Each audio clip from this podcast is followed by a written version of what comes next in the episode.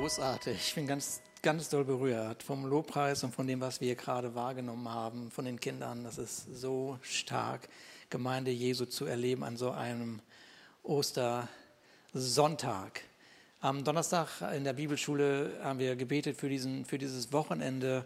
Plötzlich haben wir gesagt, danke Gott, dass die Regierung sagte, es muss eine Osterruhe ins Land ausgerufen werden. Das hat den ganzen Fokus nochmal mehr verstärkt auf Ostern.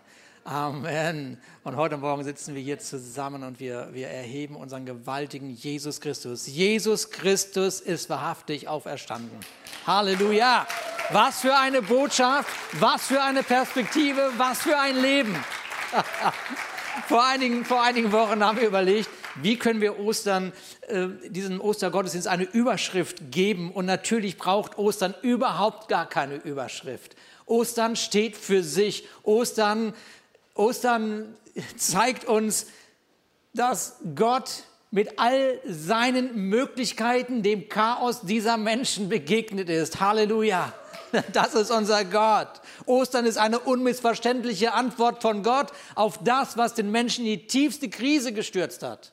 Und trotzdem, irgendwie hat sich in uns eine Überschrift formuliert und die lautet, wie es hier steht, auf das Leben. Und ich bin ziemlich sicher, dass einige gerade am Aufatmen sind. Jawohl, wir leben nämlich immer noch. Halleluja. Wir erst recht. Warum? Jesus Christus mit seiner ganzen Auferstehungskraft ist in uns. Halleluja. Jesus lebt, das Grab ist leer. Und das, das ist eine Botschaft, die mir sagt, immer wieder in all meinen Umständen, dass alles das, was kein Leben mehr hat, alles das, was depressiv ist, alles das, was ausgelaugt ist, von Gott mit neuem Leben erfüllt wird. Das ist Ostern, das ist Auferstehungskraft. Halleluja. So Ostern, wir werden seit, seit, seit über einem Jahr werden wir mit Nachrichten beschallt, die uns, die wir nicht mehr hören können. Die wir nicht mehr hören können. Und wenn es dann irgendwie scheinbar in eine positive Richtung geht, dann kommt doch wieder eine pessimistische Aussage, die uns irgendwie versucht, gefangen zu halten. Aber ich sage euch heute Morgen, Ostern ist wie was? Konfetti in die Luft werfen, Arme ausbreiten und das Leben umarmen. Amen. So ist, so ist Ostern. Danke, Jesus. So ist Ostern, genau so. Es sollte ganz hell sein, aber das war das Einzige, was ich gefunden habe.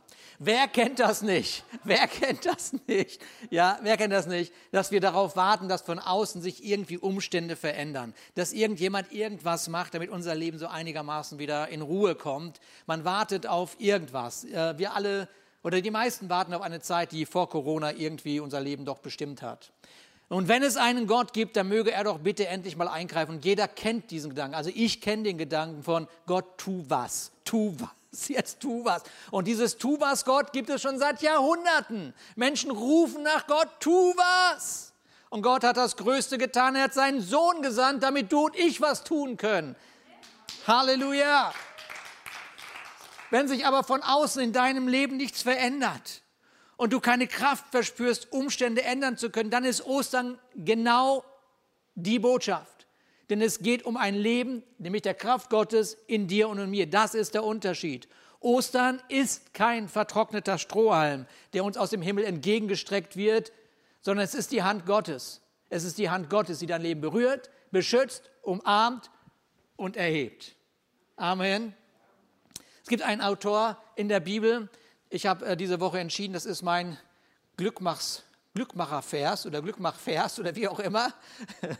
Da heißt es in Psalm 16, Vers 11, du zeigst mir den Weg, der zum Leben führt. Du zeigst mir den Weg, der zum Leben führt. Du beschenkst mich mit Freude, denn du bist wo? Bei mir. Und aus deiner Hand, und das liebe ich, das ist so ein, eine wahnsinnig tolle Aussage, ja. Aus deiner Hand empfange ich was? Lass uns das mal sagen unendliches Glück. Wow, lass uns dafür doch mal, nochmal, nochmal Gott einen Applaus. Ich sage es ja immer wieder, Ostern ist Konfetti in die Luft werfen, Arme ausbreiten und das Leben umarmen. Amen. Da ist ein Jünger, der wird äh, uns immer so ein bisschen so als der Vorlauteste beschrieben.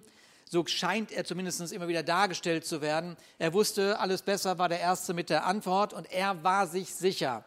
Er war sich sicher, ich mache alles richtig, indem ich Jesus Christus nachfolge. Er wird meinem Leben etwas Neues geben und er wird vor allen Dingen der Welt, in der ich lebe, etwas Neues geben. Er war sich aber lange nicht sicher, welche Rolle er persönlich zu spielen hat oder welche Rolle er auszuleben hat, ist viel besser gesagt.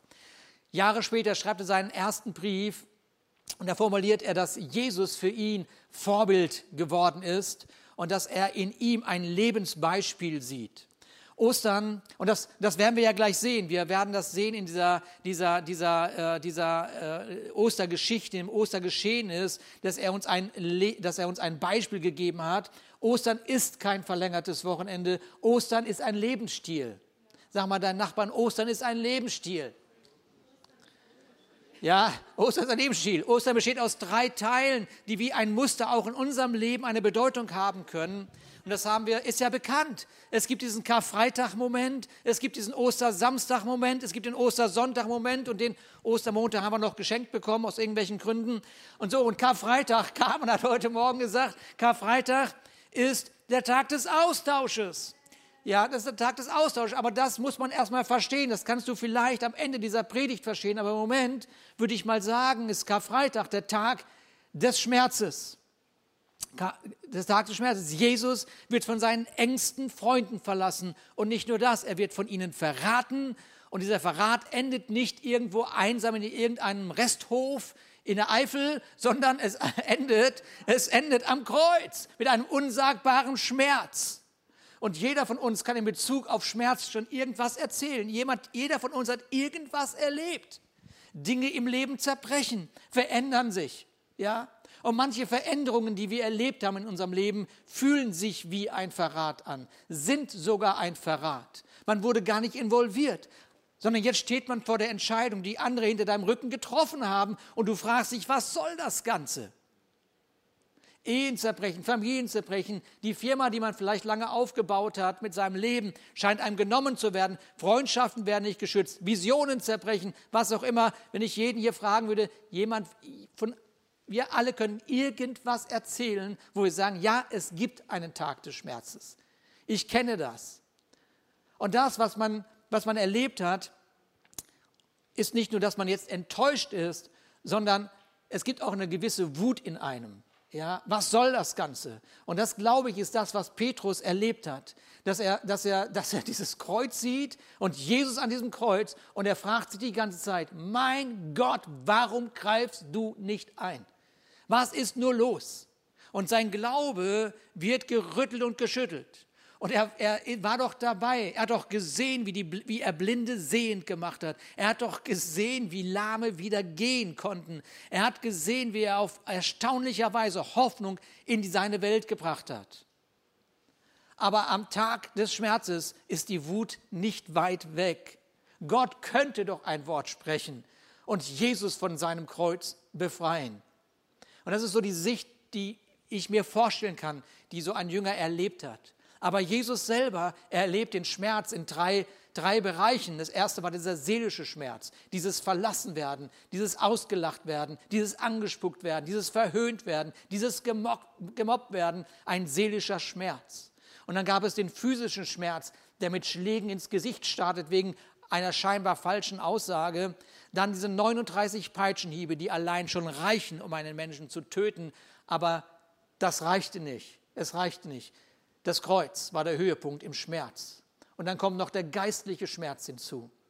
Jesus nahm alles auf sich, was den Menschen getrennt hat, jeden Fehler, jede Sünde, jedes beabsichtigte Fehlverhalten, um den nächsten Mal so ein bisschen eins auszuwischen und auch die unbeabsichtigsten Fehlverhalten. Alles das nahm Gott auf sich. Aber in dem Karfreitag-Moment zeigte Jesus zwei wichtige Dinge, die er uns vorgelebt hat. Und das ist das, was Petrus gesehen hat. Und der erste war, anstatt dass du dich zurückziehst, beziehe deine Freunde in deine Situation mit ein. Im Schmerz ist es so einfach, sich zu isolieren. Im Schmerz ist es so einfach, wegzulaufen. Aber selbst Jesus sagte seinen Freunden, ich brauche euch. Ich brauche euch. Selbst Jesus der Schöpfer des Himmels und der Erde, Geh zu einem Freund und sag ihm, ich brauche dich.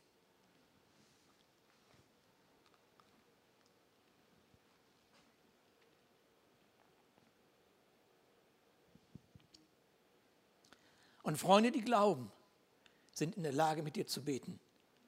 Und deswegen sagt Jesus, bitte betet für mich. Bitte betet für mich. So nutze die Möglichkeiten, die du immer noch hast, um Freunde anzurufen, damit sie für dich beten. Und damit du sie einbeziehst in den Moment, den du gerade erlebst.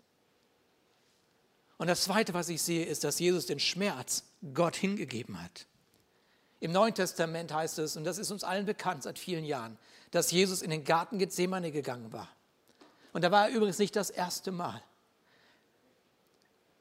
Es war also ein Ort, an dem er öfter war. Und während ich das überlegt habe, dieses Jahr habe ich überlegt, es ist gut möglich, dass es ein Lieblingsort von Jesus war. Und wieder werde ich daran erinnert, an einen Ratschlag. In deinem Schmerz gehe an einem Lieblingsort. Involviere deine Freunde und dann mach es wie Jesus der dann den Schmerz seinen Vater auf seinen Vater geworfen hat. Es tut so weh. Hast du keinen anderen Weg? Ich würde den Weg gerne vermeiden wollen, Jesus. Aber dann kommt diese wichtige Aussage, die dir und mir das Leben gerettet hat, die dir und mir den Austausch geschenkt hat. Nicht mein Wille geschehe, Vater, dein Wille. Und mit dieser Aussage sagt er dir und mir, ich glaube, dass in all den Situationen mein Vater immer noch den Überblick hat. Ich schenke eher meinem Vater Glauben als irgendwelchen Umständen. Was muss das für die Jünger ein intensiver Moment gewesen sein? Was für ein Moment. Das können wir nur erahnen.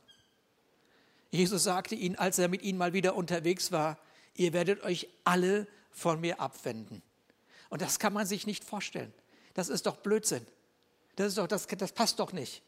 Dann, wenn das Leben so einen Höhepunkt erlebt, wenn alles gut funktioniert, wenn du mit deinen Freunden durchs Leben läufst, dann kannst du dir nicht vorstellen, wenn du in einer Ehe bist und du gehst mit deiner, mit deiner Familie irgendwo durch, du kannst es dir nicht vorstellen, dass die, die du liebst, dich, sich irgendwann gegen dich stellen. Das geht nicht. Das kann man sich nicht vorstellen und deswegen kommt das natürlich nicht an.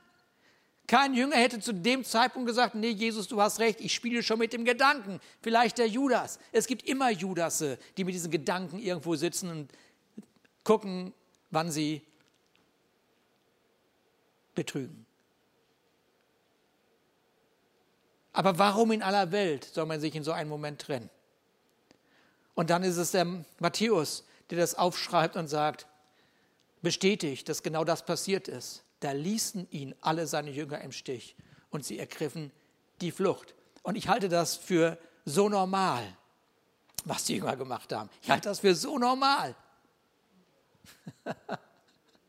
ich halte das für so normal, dass wenn Schmerzen da ist, wenn Verwirrung da ist, dann ist das menschlich offensichtlich. Man rennt, man rennt weg. Man hat die Tendenz, Flucht zu ergreifen. Und in der Verwirrung und Angst glaubt man eher Lügen als in Verheißungen eines Vaters, der weiß, wie das Ende aussieht. Und Jesus hatte es ihnen gesagt. Das haben wir gerade bei den Kindern ja schon gelesen. Ich werde, sagt er, noch kurze Zeit bei euch sein. Ach, Jesus, Quatsch. Wieso kurze Zeit? Das Leben ist vor uns. Alles gut. Den Römern werden wir es zeigen. Ja, das kriegen wir hin, den Pharisäern auch. Komm, wir machen weiter. Ja. Und dann sagt er, aber dann seht ihr mich nicht mehr. Jesus, wie soll das passieren? Und dann bald nach meinem Weg gehen, aber werdet ihr mich wiedersehen. Gott, wie soll man das denn fassen? Ja, wie soll man in Krisenzeiten an Zusagen denken, womöglich noch Glauben schenken? Geht das überhaupt? Wusstest du, dass in der Bibel über 7000 Verheißungen für dein Leben sind? Über 7000 Verheißungen. Es gibt überhaupt keinen Grund, hoffnungslos zu sein.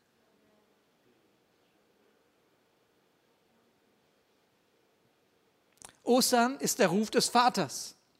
Als ich vor einigen Monaten mit einer Person über den Glauben an Gott gesprochen habe, sagte sie so zu mir, so ganz nachdenklich, Ich glaube, dass Gott mit diesem Gespräch an meiner Tür angeklopft hatte. Ich glaube, dass Gott an meine Tür angeklopft hat.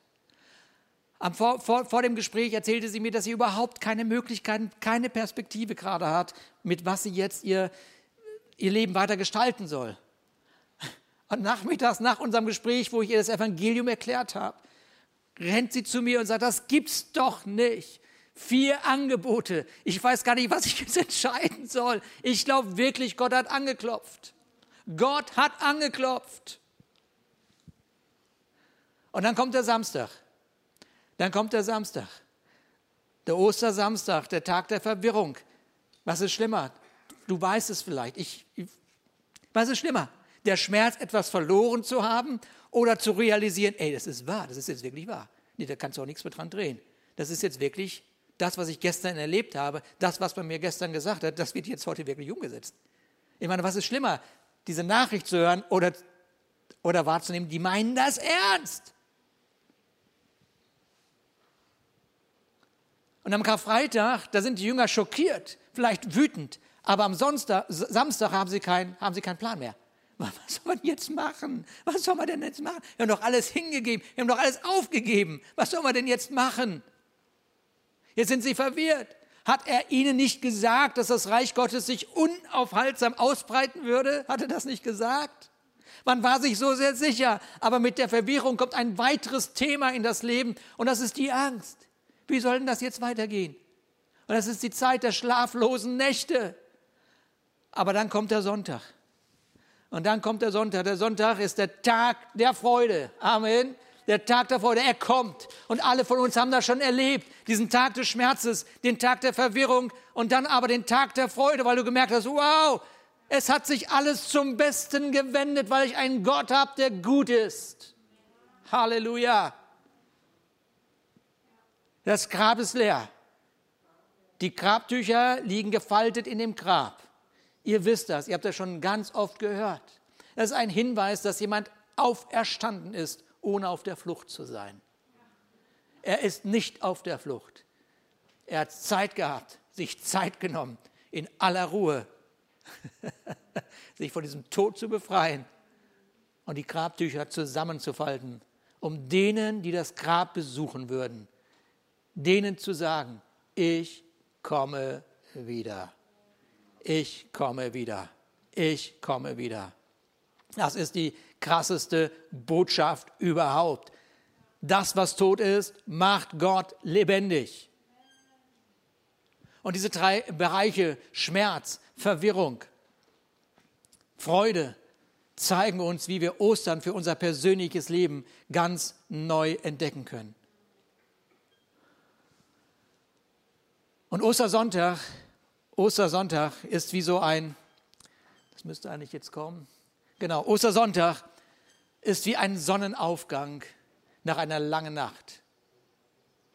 Eine Verheißung für einen neuen Tag. Geht nicht. Okay, ist nicht so schlimm. Ging's? Das ist ja schade. Dann mache ich es nochmal an. Das ist nämlich so schön, das müsst ihr sehen. Das müsst ihr sehen, das sollt ihr sehen. Bewegt sich nur ganz, ganz langsam wahrscheinlich. Ne? Ja, ah, okay. Danke, Jesus, für dieses super Gerät hier. Für die Auferstehungskraft im iPhone. Und geht's jetzt? Ach, das gibt's doch nicht. Aber jetzt, jetzt wird's gehen. Jetzt lassen wir uns Zeit. Itchy Bitch. Komm, Sonne, geh auf. Na, na, na? Ich drücke noch einmal drauf. Ah, nein. Okay. Ostersonntag ist wie noch einmal, einmal noch. Ostersonntag ist wie der Sonnenaufgang nach einer langen Nacht.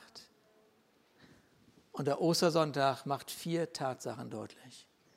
Erstens, Gott ist Liebe. Und er will diese Liebe, seine Liebe mit dir teilen. Um sie zu erleben, musst du sie annehmen. Um sie zu erleben, musst du sie annehmen. Und je mehr du versuchst, sie zu bezahlen, je mehr du versuchst, sie dir zu verdienen, desto mehr entfernt sie sich von dir.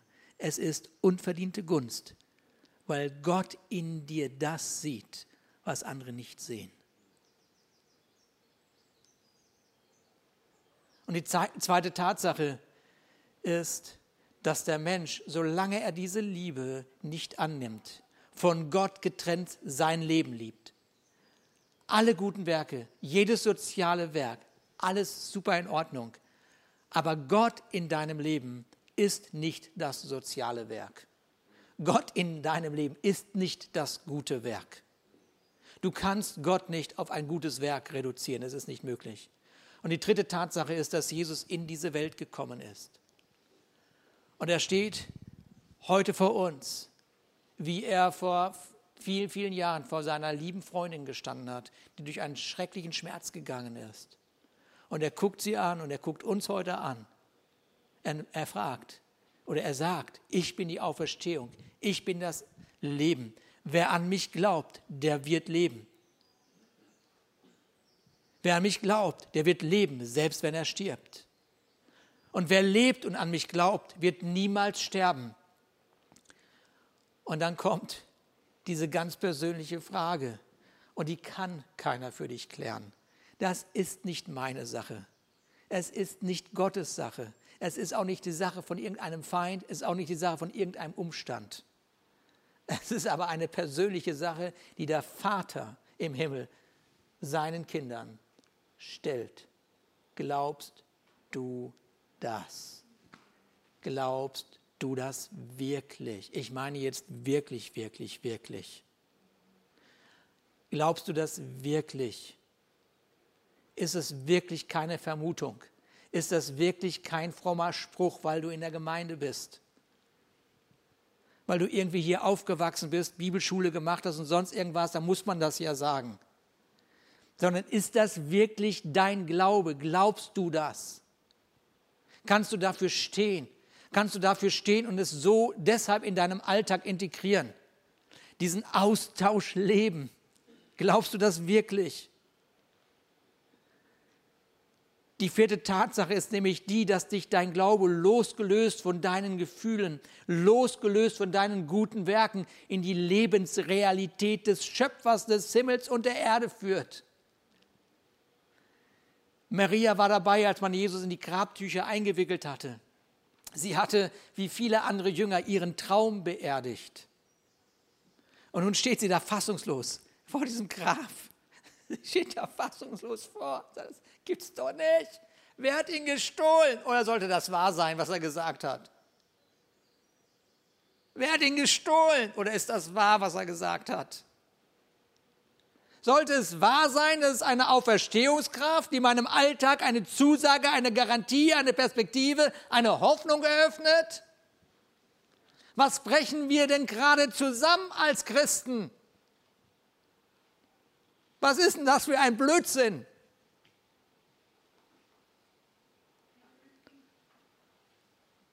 Das kann, doch nicht, das kann doch nicht die Gemeinde Jesu sein, die mit der Auferstehungskraft des Höchsten lebt.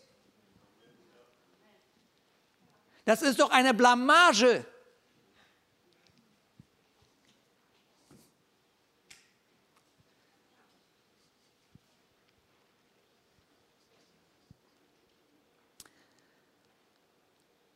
Ja, es ist wahr. Jesus ist der Weg, die Wahrheit und das Leben. Jesus ist der Weg, die Wahrheit und das Leben.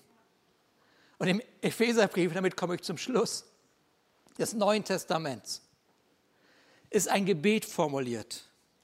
Und ich halte das für möglich. Ich halte es für möglich, dass der Paulus also das gebetet hat und der Geist Gottes es ihm eingegeben hat, dass er an solche Momente wie diese gedacht hat. Dass er an solche Momente wie diese gedacht hat, wo die Gemeinde wegen irgendeines Virus in irgendwelchen Richtungen sich bewegt, anstatt zusammenzustehen und alle Möglichkeiten auszunutzen, um die Einheit des Himmels auf dieser Erde zu demonstrieren. Wie dumm. Paulus betet, er betet Und er sagt folgendes, eröffne euch die Augen, eröffne euch die Augen, damit ihr seht, wozu ihr berufen seid. Jesus, ich bete, dass der Leuchtfeuergemeinde die Augen geöffnet werden, damit sie sehen, Vater, wozu dieses Haus berufen ist. Damit wir sehen, wozu dieses Haus be berufen ist, Vater. Denn diese Welt ist immer noch verloren, Vater. Aber du bist gekommen, um uns die Augen zu öffnen. Du bist gekommen, damit dein Geist in uns Wohnung macht, damit wir sehen, dass unser Leben kein Mittelmaß ist, dass unser Leben keine Flucht vor einem Virus ist. Eröffne euch die Augen, damit ihr seht, wozu ihr berufen seid, damit ihr seht, worauf ihr hoffen könnt, damit ihr seht, mit was für ein unvorstellbares reiche Erbe auf alle wartet, die zu Gott gehören. Ich bin so froh, ich gehöre zu Gott. Ich bin so froh, ich gehöre zu Gott. Ich bin so froh. Ihr sollt erfahren. Erfahren tust du es nur dann, wenn du nicht fliehst. Erfahren tust du dann, wenn du mit, deiner, mit der Auferstehungskraft in dir Worte aussprichst über dein Leben, über deine Umstände, über Krankheit, über Tod und über den Teufel. Ihr sollt es erfahren, mit welch unermesslich großen Kraft Gott in uns, den Glaubenden, wirkt. Wer soll es denn sonst erfahren? Der Ungläubige kann doch die Auferstehungskraft nicht erfahren. Deswegen bist du doch zum Glauben gekommen. Du bist doch nicht zum Glauben gekommen, damit du gewogen wirst in der Gemeinde. Du bist doch zum Glauben gekommen, damit die Auferstehungskraft des Himmels deine Welt berührt endlich.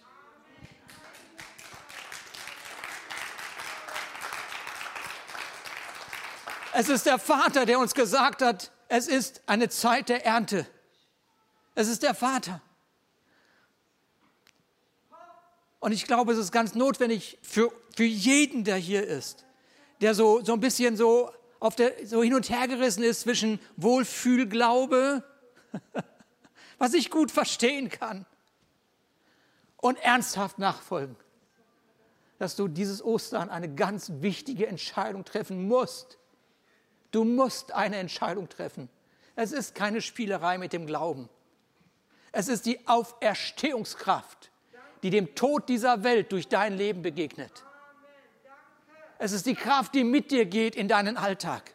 Es ist die Kraft, die dich aufrecht gehen lässt, die dir, die dir Weisheit gibt, die dir Erkenntnis gibt, die dir Worte der Offenbarung gibt, um Ruhe und Frieden in diese Welt zu bringen. Eröffne uns die Augen, eröffne uns die Augen, nicht wie wir am besten unser Geld in diesen Zeiten irgendwo hin platzieren können, sondern wie wir am besten in das Reich Gottes investieren können. Denn es gibt immer noch einen Gott, der liebt, der liebt und der liebt und der liebt und der liebt. Ihr sollt erfahren, mit welch unermesslich großen Kraft Gott in uns, den Glaubenden, wirkt. Ist es doch was? Dieselbe gewaltige Kraft, mit der er am Werk war als er was? Jesus Christus von den Toten auferweckt hat. Das ist die Kraft. Das ist mein Glaube. Mit ihr hat Gott ihn zum Herrscher eingesetzt. Mit dieser Macht, mit dieser Kraft zum Herrscher eingesetzt. Über alle Mächte und Gewalten, über alle Kräfte und Herrschaften. Ja, alles, was Rang und Namen hat. In dieser und in der zukünftigen Welt. Das ist Auferstehung.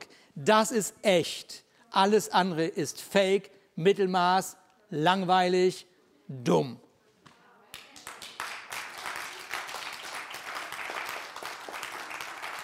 Alles hat Gott ihm zu seinen Füßen gelegt, zu seinen Füßen gelegt, zu seinen Füßen gelegt. Alles hat Gott ihm zu Füßen gelegt. Und ihn, den höchsten Herrn, zum Haupt seiner herrlichen Gemeinde gemacht. Ist irgendjemand froh, dass er zu einer herrlichen Gemeinde gehört, die Jesus Christus vor sich stellt und sagt, sie ist herrlich? Ich habe eine herrliche Gemeinde auf dieser Erde. Der Ankläger der Brüder ist besiegt. Und ich werde nicht daran teilnehmen, wenn er irgendwelche negativen Dinge über das Haus Gottes sagt. Im Gegenteil. Im Gegenteil. Im Gegenteil.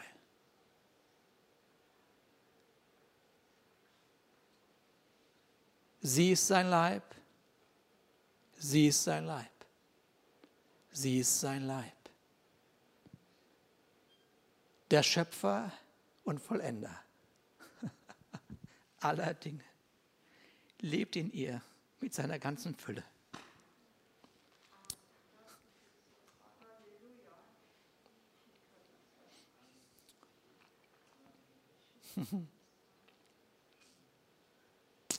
mit seiner ganzen Fülle.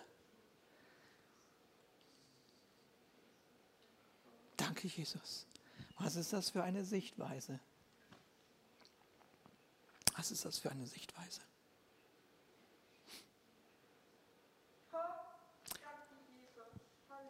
Inmitten dieser Zeit, in der wir leben, schenkt die Osterbotschaft die Perspektive für ein völlig anderes Leben.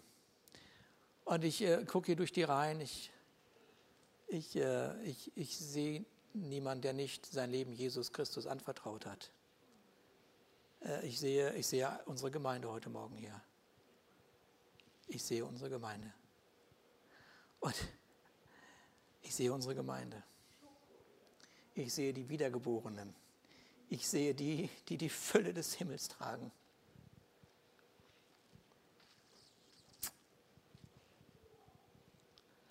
Wow.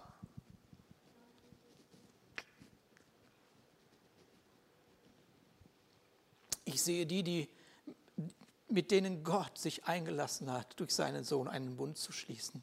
Zu sagen, du bist mein, ich bin dein. Hier ist mein Herz. Hier hast du meine Fülle. Hey, lass uns einmal aufstehen. Lass uns mal dieses Enttäuschtsein, dieses, dieses, ey, Gott, tu etwas. Lass uns das mal dieses Ostern ernsthaft, bewusst vor seinen Thron legen. Ernsthaft und bewusst vor seinen Thron legen.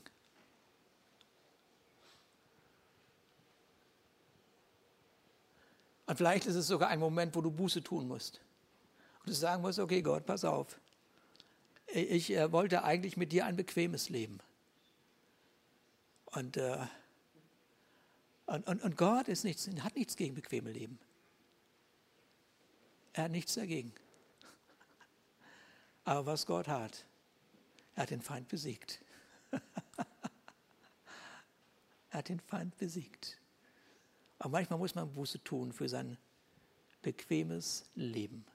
Und sagen, Gott, weißt du, Ostern heute, Ostern heute ohne deine Gemeinde geht nicht.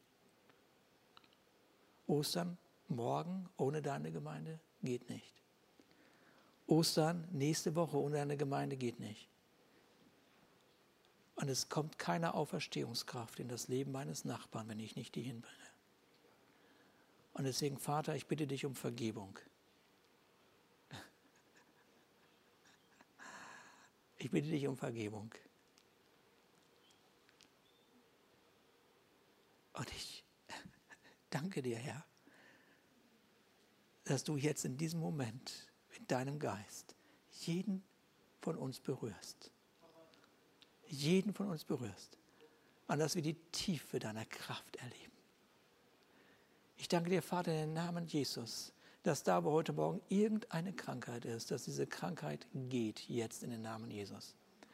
Ich danke dir, Vater, dass wo auch immer eine Enttäuschung ist, diese Enttäuschung geht in den Namen Jesus. Ich danke dir, Vater, in den Namen Jesus.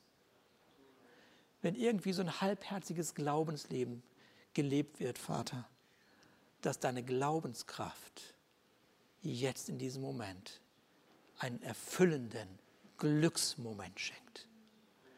Vater, ich danke dir in den Namen Jesus für deine Kraft, die mit uns geht.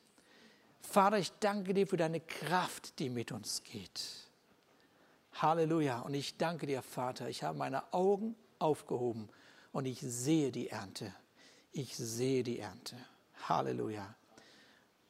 Und ich verkündige eine herrliche Gemeinde in dieser Zeit. Danke, Jesus. Danke, Jesus. Danke, Jesus. Halleluja. Amen. Er ist wahrhaftig auferstanden. Lass uns Gott einen Applaus geben.